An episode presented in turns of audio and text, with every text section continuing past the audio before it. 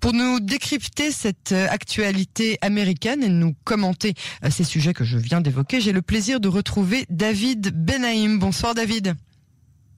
Bonsoir Yael.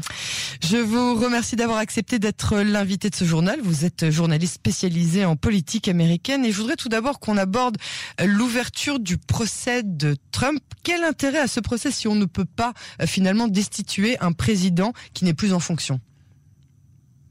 C'est vraiment la question que tout le monde se pose aujourd'hui. Mais d'abord, il faut préciser que tous les procès en destitution de l'histoire, contre Andrew Johnson en 1868, Bill Clinton en 98 et Donald Trump il y a tout juste un an, aucun de ces trois présidents qui ont fait face à un procès en destitution, en impeachment, qui veut dire vraiment en fait mise en accusation. C'est une mauvaise traduction.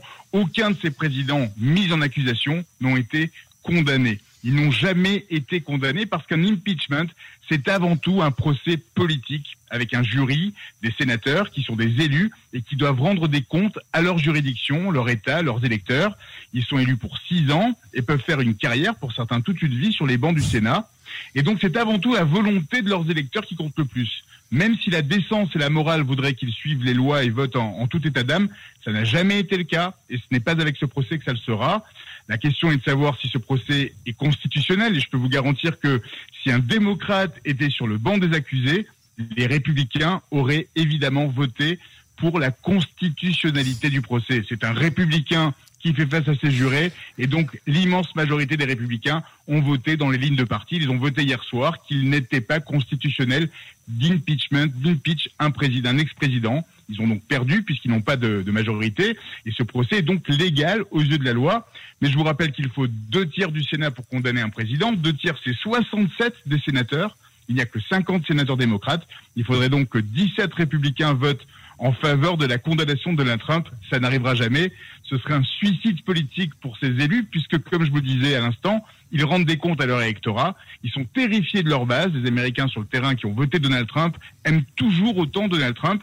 Cette base d'irréductible, celle qui a fait, celle qui fait le, le plus de bruit, mais qui influe donc sur le parti. Cette base-là exige que leur leader prenne ses positions en faveur de l'ex-président américain. Et si le vote pour condamner Donald Trump était secret, si les sénateurs pouvaient voter en toute conscience, ils voteraient pour condamner Donald Trump. Ah les élites, dans leur immense majorité, les, élites, dans leur immense majorité, sont des anti-Trumpistes. C'était des non-Trumpers.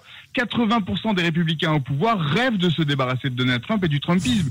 Ils étaient leurs plus fervents opposants pendant les primaires républicaines en, en 2016.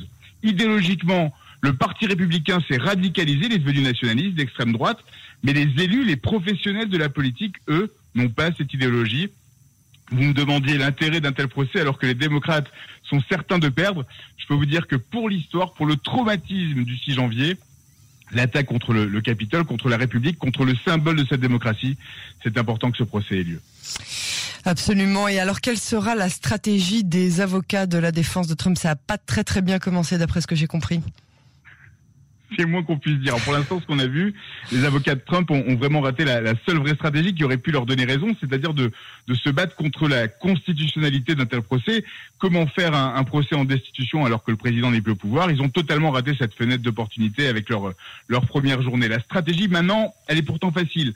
Ce procès va être extrêmement court. Deux fois 16 heures d'arguments pour chaque camp plus 4 heures de questions, hein, peut-être encore 2 heures euh, pour des invités, des, des, témoins, et encore 4 heures pour le réquisiteur final. Au final, ça devrait maximum durer 28 heures, et ça se terminerait normalement lundi ou mardi prochain. Donc la stratégie des républicains, c'est que ça passe le plus vite possible. Ils savent que les démocrates n'ont pas les 67 votes nécessaires pour condamner Trump, et c'est leur seule stratégie, une stratégie politique dans les lignes de parti. Mais je peux vous dire que l'Amérique et le monde entier hier a été estomaqué de découvrir les 13 minutes de montage vidéo de lancement du procès par les procureurs. 13 minutes glaçantes qui ont rappelé la, la violence des émeutes de oui. cette attaque contre le Capitole. 13 minutes qui constituaient une timeline des événements mis en parallèle entre le discours de Trump sur les clips devant les, ses supporters, un, un rassemblement qui avait lieu en même temps que la certification des résultats des grands électeurs par le Sénat, présidé par Mike Pence. Et ces images mises bout à bout, dans le respect du timing, avec les mots du président, qui avait des conséquences directes sur les actes de ses supporters.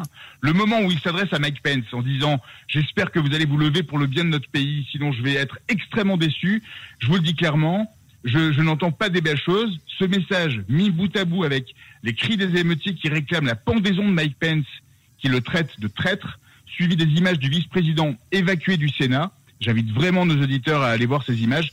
C'est clairement un réquisitoire pour condamner Donald Trump, mais pour sa valeur historique et, le fait que toute l'Amérique a pu voir ces images, démocrates, républicains, conservateurs, toutes les chaînes, sans exception, même les plus radicales, ont diffusé ces 13 minutes sans commentaire je peux vous dire que quelle que soit votre opinion politique, voir ou revoir ces images de cette manière, ça a un impact indélébile sur vous. Je voudrais juste rajouter, euh, Yael, sur le procès que, je suis et que je suivais avec beaucoup d'attention hier et aujourd'hui.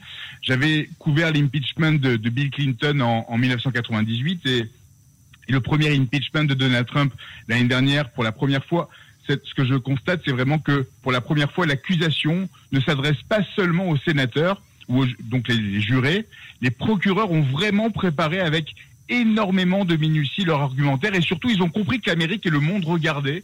Et, tout est extrêmement bien documenté, illustré. Chaque phrase s'affiche à l'écran pour ceux qui regardent chez eux. C'est pas un simple procès dans, une cour pour des élites. Euh, il y a un côté vraiment didactique dans, les présentations. Euh, j'irais jusqu'à dire que c'est divertissant dans le sens où c'est pas ennuyeux, ça se regarde et on apprend. Et c'est ce qui manque à la défense de Trump, c'est un manque de préparation, mais surtout c'est l'absence d'utilisation de, de, preuves visuelles. Le reste de leur défense commence dans, dans 16 heures.